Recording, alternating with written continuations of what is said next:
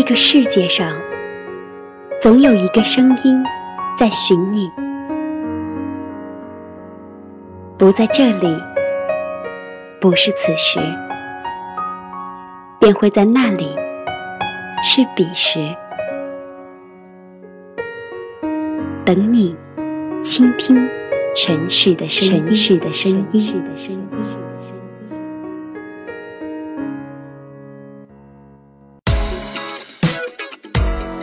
Can't stop it now, no. Can't stop it now, Can't stop it now. Hello，小伙伴们，这里是由吐槽无下限、吐槽无节操、不吐不欢快独家赞助播出的一月一吐槽，我是吐槽女神金冷小贱，此处有掌声欢呼声，谢谢。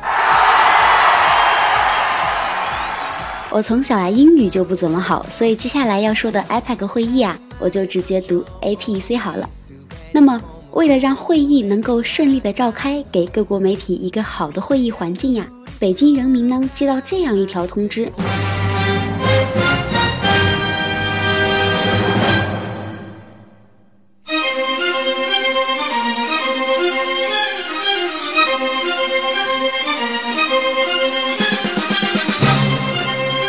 国务院批准，除保证亚太经济合作组织会议和国事活动、城市运行等必要的工作岗位外，在京中央和国家机关、事业单位和社会团体、北京市机关、事业单位和社会团体，十一月七日至十一月十二日调休放假共六天。本市行政区域内的企业和其他社会组织可根据实际情况自行安排。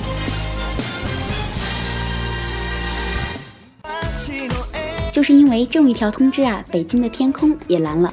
然后呢，我在网上看到这样一条信息，说一个参加 APEC 会议的记者给他们的国家发了这么一条报道，内容是：中国这个国家看起来不错，但从他们的首都北京马路上的汽车数量来看，应该是落后国家的水平，可能连坦桑尼亚都不如。有些宽阔的马路上甚至一辆车都没有，而在北京周边很多地方，工厂不知何故都停工了，显出一副凋敝的景象。然后有网友就说了：“有本事你十二号别走啊！”那现在呢，已经到十二月份了。小冷想问一下，在北京的朋友，现在的北京 APEC 蓝还保持着吗？说起北京呀，也就提到咱们本月的话题了。你对北京这座城市是怎么看的呢？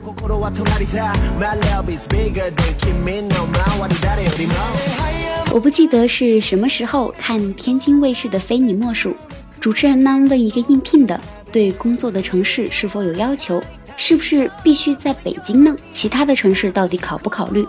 这个只有高中学历的应聘者说不考虑，就在北京。主持人又问为什么呢？这个人说北京是个神奇的地方。这真是顺应了五八同城的广告了。杨幂说五八同城一个神奇的网站。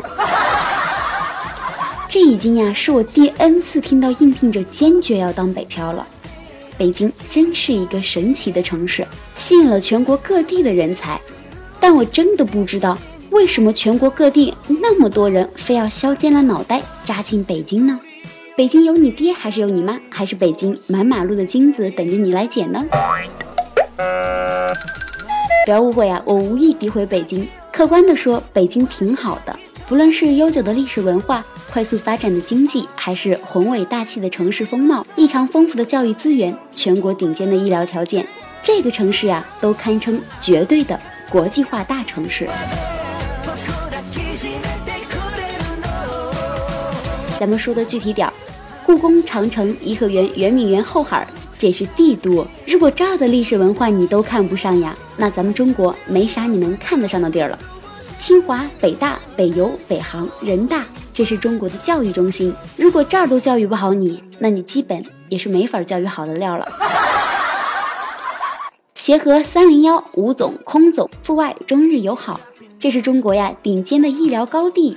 如果这儿都治不好你的病，基本你就只有见阎王的份儿了。中石油、中石化、五矿、神话、中航、建行、农行，中央企业总部的集散地。如果这儿的工作你都看不上，那你只能上外星找工作了。川、鲁、苏、徽、淮扬海鲜、烧烤、火锅、西餐、民间小吃、国宴大菜，全国美食集大成之地。如果这儿的菜你都不爱吃，基本地球也没你能吃的东西了。奔驰、宝马、迈巴赫、劳斯莱斯、宾利、布加迪，世界名车的展览会。如果这儿的车你都看不上，你只能坐着天宫奔上月球找嫦娥了。党中央、国务院、中纪委、发改委、国资委各部委、全国行政的指挥部，如果这儿都解决不了你的事，那你只能冲进白宫问奥巴马了。北京真好，确实好，但有你的啥呢？说了这么多呀，咱们一起来听一下本月的吐槽话题。一月一吐槽之十一月话题：你为什么选择留在北京？北京是好，但未必适合所有人，未必适合人的生活。千万不要被表面的繁华和虚荣所迷惑了，还是要谨慎的选择。普通人的生活呀，无非就是几件事儿：吃饭、住房、教育、医疗、交通。支撑这些事儿的支柱呢，就是工作。有份好工作就解决了，没错，但也不绝对。咱们先探讨探讨工作和收入吧。大学毕业生，包括研究生，刚毕业找份月薪五千的工作，算不算好工作呢？我觉得应该算。至少我知道的九八五、二幺幺工程大学的学生呀，刚毕业在北京头两年呀，也就是这个数左右。那么我告诉你啊，五千刚够一个外地人在北京的基本生活。算笔账，房租一千五，合租一个单元的一个房间，四环外十到十五平米。如果想降低租金，OK，五环到六环。房租外分摊，煤气水电费两百，交通费两百，吃饭一千，一天三十，基本算是最低的吧。日用品支出，牙膏、香皂、洗发水等等等等，均到每月能算两百。自己偶尔改善一下伙食，应酬吃饭，每月五百，这就算是两顿饭。现在呀，随便两个人下次馆子也得两百了。你在北京没个朋友同学吗？人家请你，你不得回请？外地同学朋友来北京找你玩，你不去？电话费呢还要有一百，宽带费一百，每年可能的其他开销，平均到月五百不多吧？换手机呀，笔记本电脑，买鞋衣服，假期回家来回的火车票、飞机票，人情世故，婚丧嫁娶随礼，给家里买点特产，这已经是四千三了，还剩几月激动？所以月光很正常。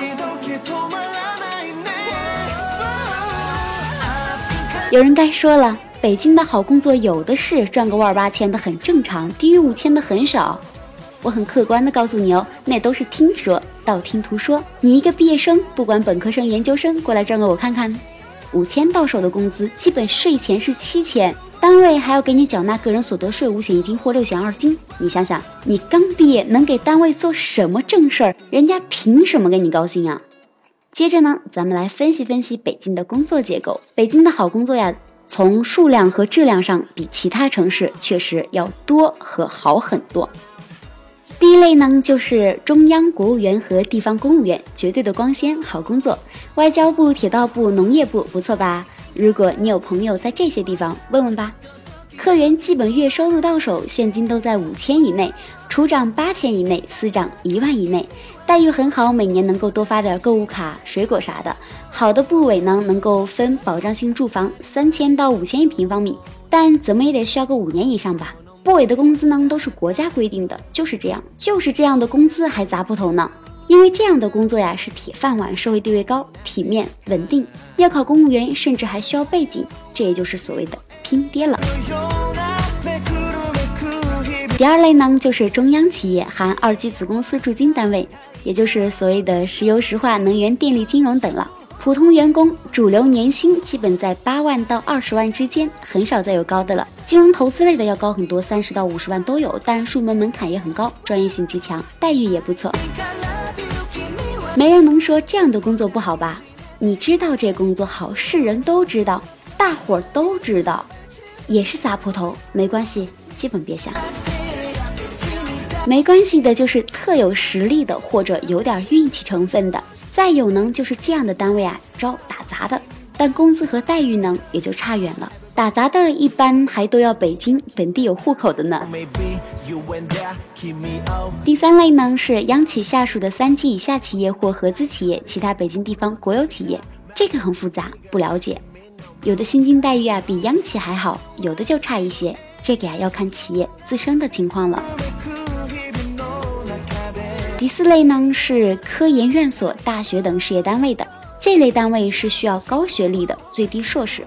如果你不是师出名门名校，学历只有本科，那基本也没有戏了。工资待遇呢，类似国家部委，有高有低。但科研院所的学科带头人、高级工程师有项目的呢，收入就颇丰了，一年百八十万也是有的。以上啊是户口基本都能解决的，当年解决不了，过几年也有希望解决。但以上单位每年招人都不会太多，因为业务啊基本很稳定。第五类呢是外资企业，这一类也很复杂，好的外企很多，IBM、马士基啥的，工资呢确实挺好，二三十万很正常。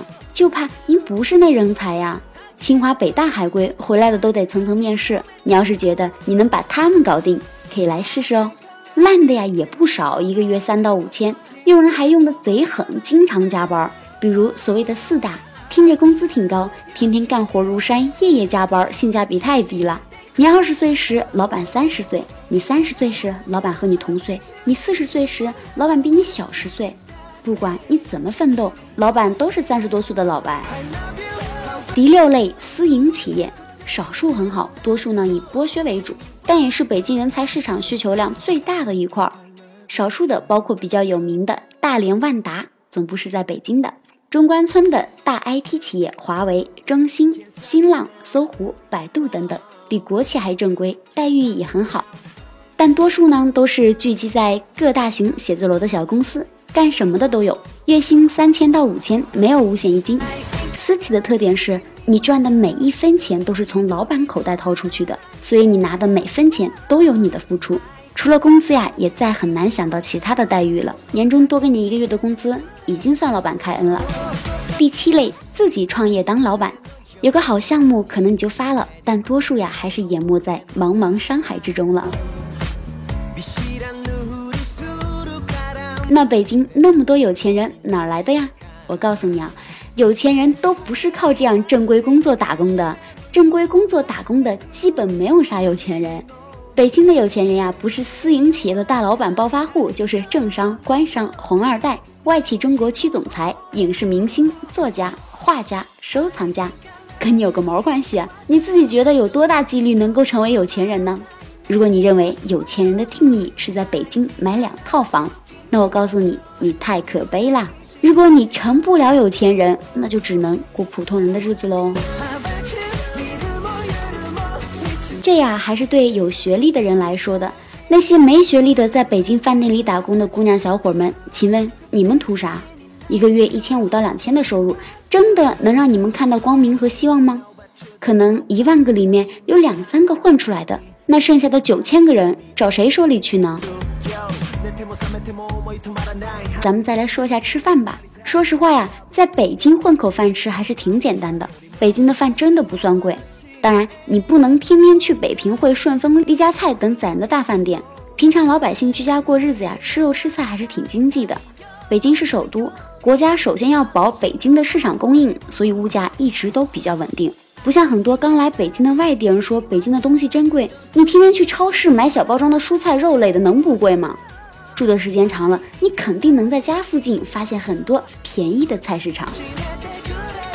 北京的美食聚集度在全国应该排个第一了，全国甚至全世界你听到过的风味啊，基本都能在这儿吃到。光是全国各地开住的驻京办的饭店就够你吃一阵儿的，特色餐馆呢非常之多，价位比一般大城市略贵，不天天吃呢还是可以接受的。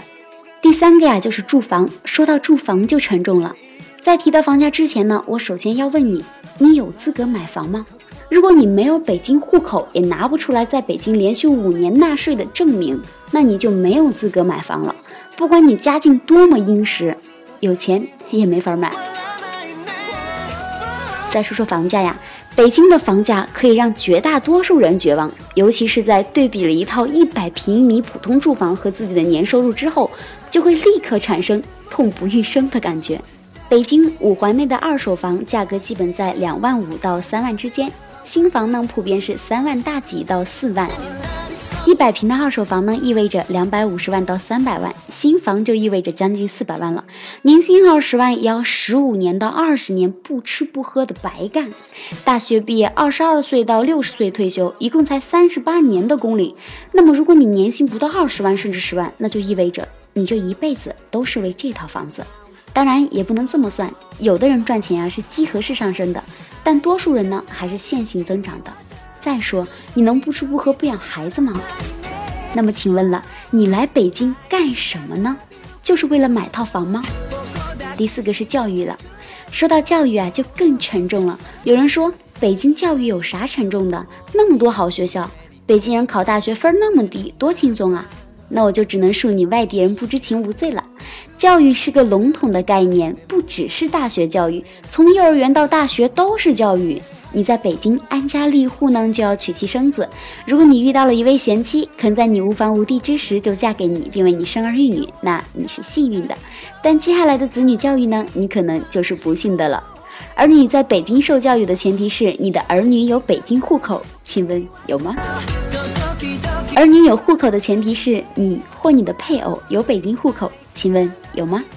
如果你和你的爱人进入的是私营企业和小型外资企业的话，又不是北京户籍政策的照顾对象，那多数情况下户口是拿不到了。这就意味着你的儿女呢不能在北京接受教育，或不能无偿的在北京接受教育。这种情况下就有三条路可以走：第一条就是把孩子送回原籍上学；另一条呢就是把孩子送到贵族学校、国际学校；再一条就是花大价钱托人进普通中小学借读，费用呀也不比贵族国际学校低多少。送回原籍呢，万万不妥，让乡里乡亲怎么看，对不对？贵族学校呢，一年动辄十五到二十万的学费，不是一般人交得起的。借读呀，托人就是一笔了，还有每年两到三万的借读费，何去何从呢？我不知道。有北京户口，你就别以为没事了，一个幼儿园就要你的命，没听说新闻吗？二号早晨九点，某某重点幼儿园开学报名；一号夜里十一点，幼儿园门口就已经排起长队了。爸爸妈妈、爷爷奶奶分头来排队，就怕报名满员。这不是危言耸听，这是真事儿。北京很多幼儿园都出现了这样的盛景呢。排上队，报上名，事儿又来了。孩子要面试，看看孩子的智商怎么样，不合格的还不予录取。更有甚者，学前班不是在我们幼儿园上的，坚决不予录取。还有孩子面试要父母简历的，看看父母是什么学历、什么工作。好，即使全过了，事儿又来了，请交钱吧。赞助费、园区建设费、师资队伍建设费三万，每月还得交两千多。进去了，事儿又来了。幼儿园三点半下课，请家长来接孩子吧。家长都是上班族，谁能三点半接孩子呀？不接，好上兴趣班吧。一天一节，三点半到五点半，一节五十，一周五天，二百五，一个月一千。过节过年呢，家长都得给老师塞红包，不然你孩子拉屎。不一定有老师给你孩子擦屁股的，你孩子吃饭慢就得挨饿。你说公立幼儿园不行，那就去私立吧，一个月五千起步，小学、初中、高中以此类推，没有不抢的，没有少花钱的。有的学校家里有钱，学习好的孩子都不一定能进，没关系，肯定是进不去的，因为这班里的孩子，有的爷爷是中央办公厅的，爸爸是军委办公厅的。大爷是北京市教委的，妈是区教育局的，你说有你事儿吗？第五个呀，就是医疗。说到医疗就更牛逼了，北京大医院的数量和质量那是全国之最，哪个学科都有顶尖的老中医、老西医。你说我工作正规有医保怕什么？呵呵，这事啊和医保真的就没有一点儿关系。北京医疗资源之紧张也是全国第一，全国的病患都到北京求医问药，能好得了吗？协和医院的一个专家号，不论哪个科室，你按照医院门诊的开门时间去挂号，百分之百没号。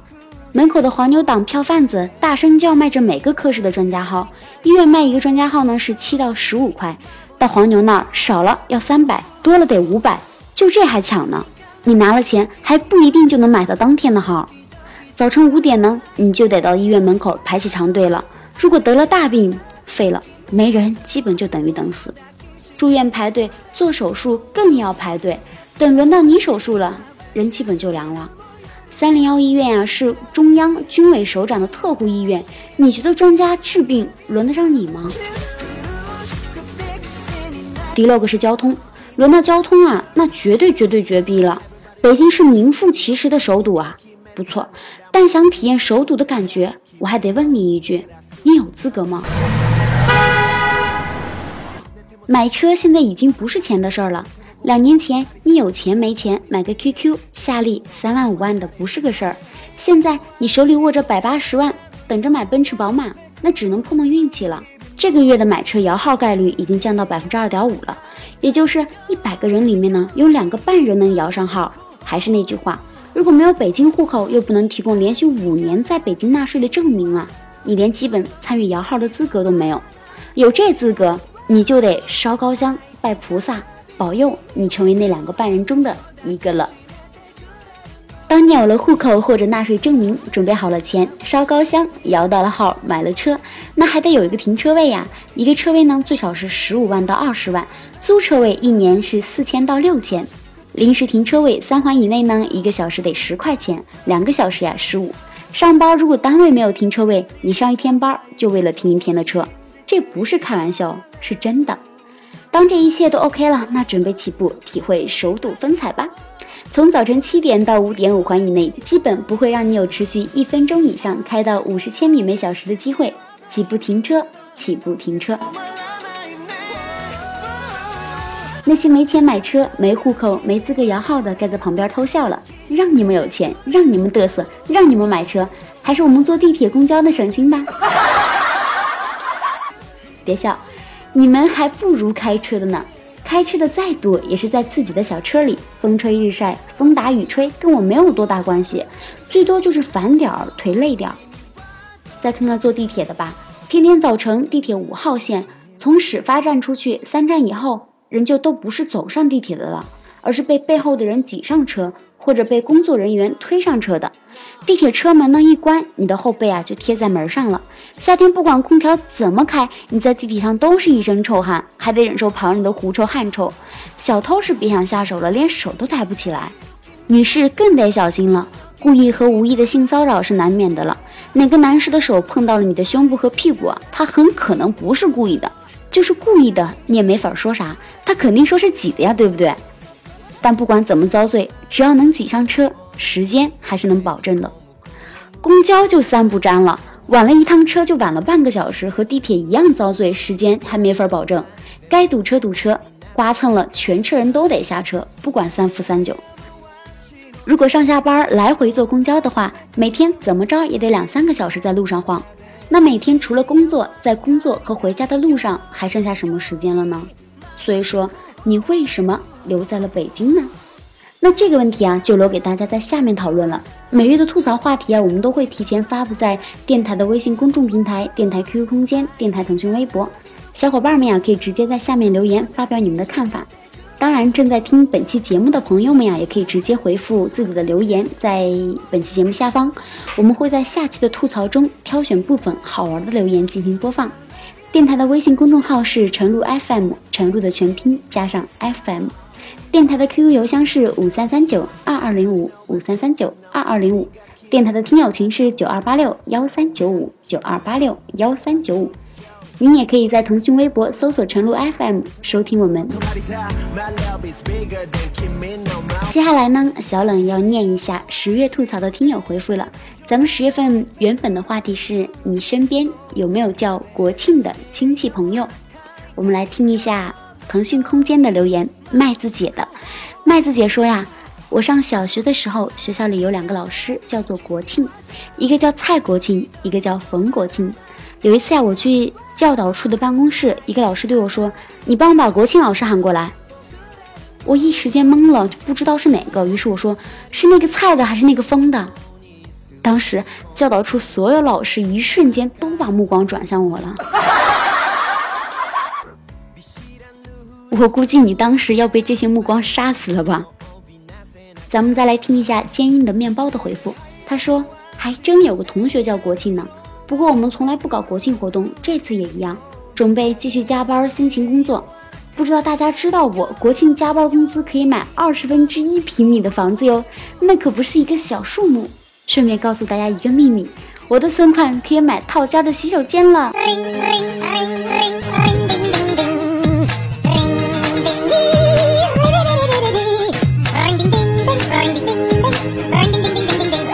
哇，土豪，我们做朋友吧。